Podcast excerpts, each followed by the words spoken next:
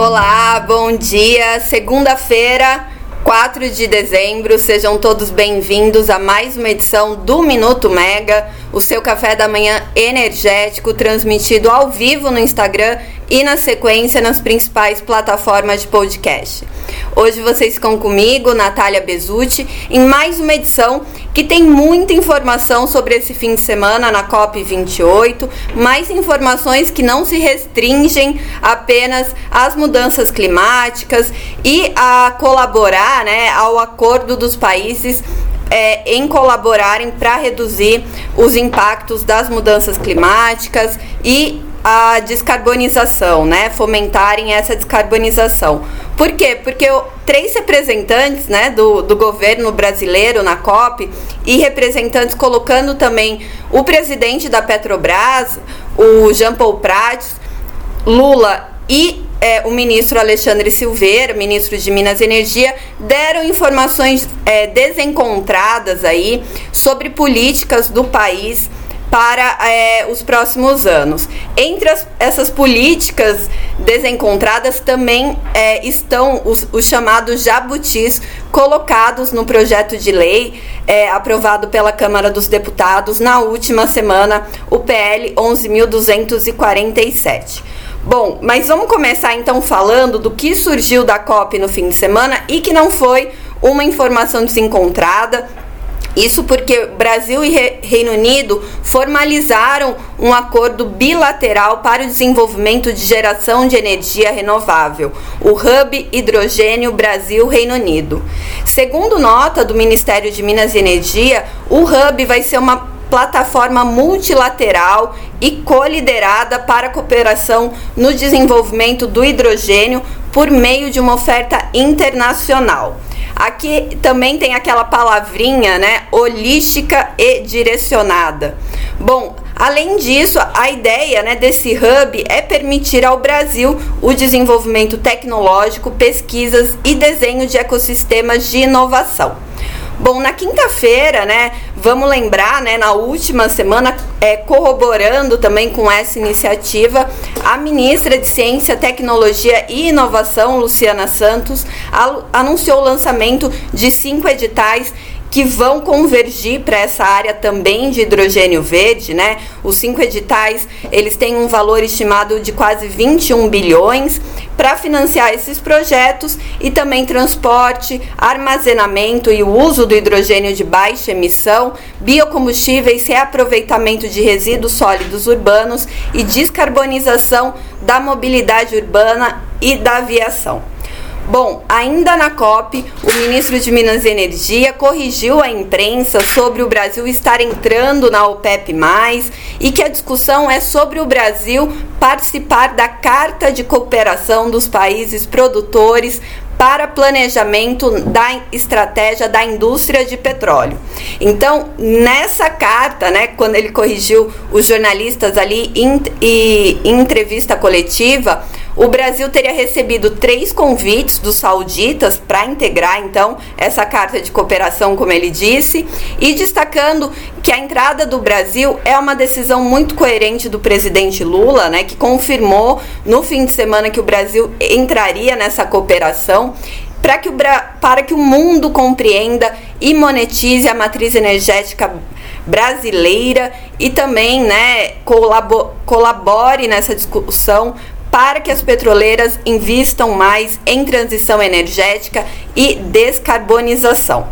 Incluindo aí um, no, um novo combustível, né? uma nova forma de descarbonização por meio do hidrogênio verde. Bom, na Megawatt tem uma matéria bem completa da Maria Clara Machado explicando o que significa a entrada do Brasil na OPEP+. E sobre as petroleiras, durante a COP28, 50 assinaram um, um acordo que promete reduzir, zerar as emissões de CO2 até 2050. Essas 50 petroleiras, e isso inclui a Petrobras, elas representam 40% da produção mundial de petróleo e 60% são estatais. Outro ponto polêmico abordado lá na COP foi o projeto das eólicas offshore, como eu comentei no início, o PL 11.247, que foi aprovado pela Câmara dos Deputados e agora segue para o Senado.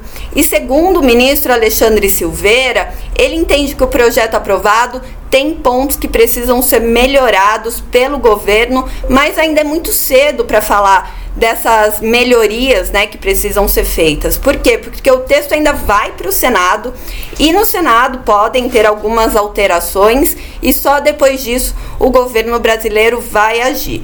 Mas o que ele entende? Ele entende que tem pontos que realmente prejudicam os consumidores, né? E que ele está comprometido a, a sanar esses pontos caso o projeto final contenha. E ele não vai dizer, ele diz que, né, que não diria que não seriam legítimos esses pontos, mas que não são do interesse da grande parte da população e inclusive que vem sofrendo ataques. Ele não disse de quem, mas tem sofrido ataques por defender ah, o interesse da grande parte da população.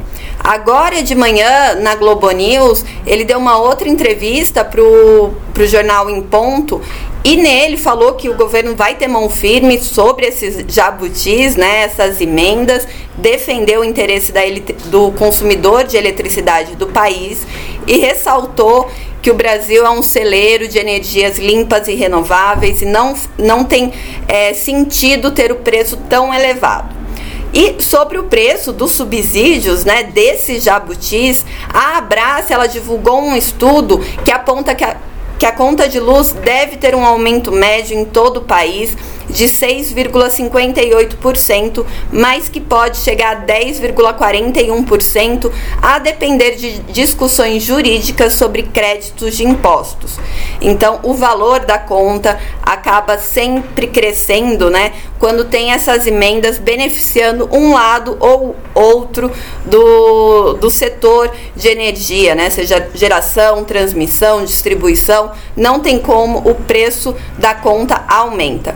E o valor, né, como mostra esse estudo, está acima da inflação prevista para esse ano de 4,53% e para 2024 que é de 3,91.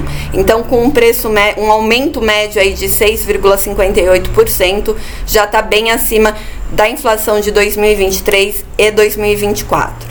E ainda falando da COP28, né, todas as discussões acabaram sendo fomentadas ali, a grande contra contradição ficou entre a declaração dada pelo presidente da Petrobras, Jean Paul Prats, e o presidente Lula. Bom, o presidente da Petrobras havia informado que estava estudando uma subsidiária na Arábia, a, a Petrobras Arábia. E logo depois Lula foi questionado, né, sobre como seria a Petrobras Arábia. E ele disse que isso era coisa da cabeça de Jean Paul Prats, que tinha uma cabeça muito fértil.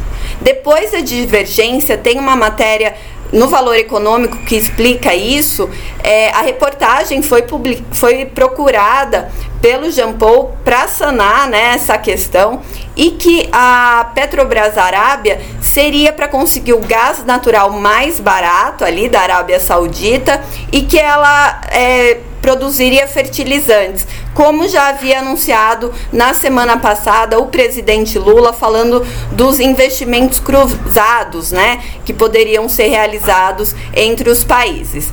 Bom, Aí, né, a partir disso, poderia acontecer a Petrobras Arábia, mas que isso era um assunto para ser é, concretizado ou ter uma luz, né, como disse Jean Paul Prats, a reportagem do valor, nos próximos seis meses. Por enquanto, ainda era um, uma ideia, uma análise. Bom, depois disso, né, agora, Lula já está na Alemanha para captar investimentos para o Brasil. Vamos lembrar, a Alemanha ela, ela foi uma das primeiras né, a voltarem a investir no Fundo Amazônia. A Alemanha também integra a União Europeia, que já anunciou investimentos de 2 bilhões para a produção de hidrogênio no Brasil. Então, deve ter mais coisa aí saindo agora do tour na Europa do Lula. Bom, além da COP, tem mais duas notícias que eu queria deixar aqui para vocês que são bem legais para começar a semana bem informado, que na sexta-feira ocorreram os leilões de energia A-1 e A-2, né, leilão de energia existente, e eles negociaram 751 megawatts médios, uma demanda maior que a média dos últimos dois leilões do tipo, né, que aconteceram no ano passado mostrando que as distribuidoras elas já estão ajustando os seus portfólios para a demanda projetada com é, menor antecipa antecipação devido às incertezas futuras. Outro ponto de destaque é que o ONS divulgou, né, aquele boletim depois do PMOzinho e para, a, para dezembro a carga já mostra uma estabilidade, né? Mesmo com a previsão de onda de calor, mesmo com as altas temperaturas, agora para dezembro a previsão é de estabilidade, inclusive o, o ONS revisou a projeção de alta da carga, antes era esperado 9,9% para dezembro e agora está em 9,5%. Bom, e na nossa agenda da semana?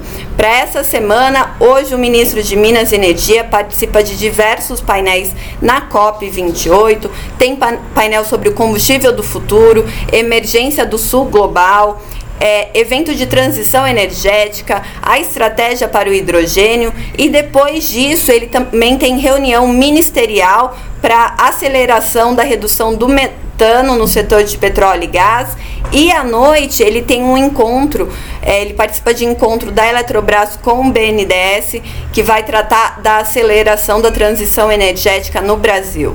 Amanhã ele também já tem agenda tratando de outros painéis da COP, né? Muito nessa questão da transição de energética, mas o importante amanhã é a reunião de diretoria da ANEL, que o fim do ano vai se aproximando, o número de processos para deliberação aumentando e na reunião de amanhã tem duas revisões tarifárias periódicas das empresas da Energisa, né, Energisa Acre e Rondônia, além da revisão tarifária extraordinária das distribuidoras por conta da pandemia do Covid. Também tem aprovação da agenda regulatória da ANEL e revisão da receita anual permitida das transmissoras de energia, além da proposta das regras de comercialização de energia elétrica para 2024, após o período de consulta pública. Então tem muita coisa para a gente ficar de olho e você acompanha tudo aqui na Mega Odd. Obrigada, até a próxima. Tchau, tchau.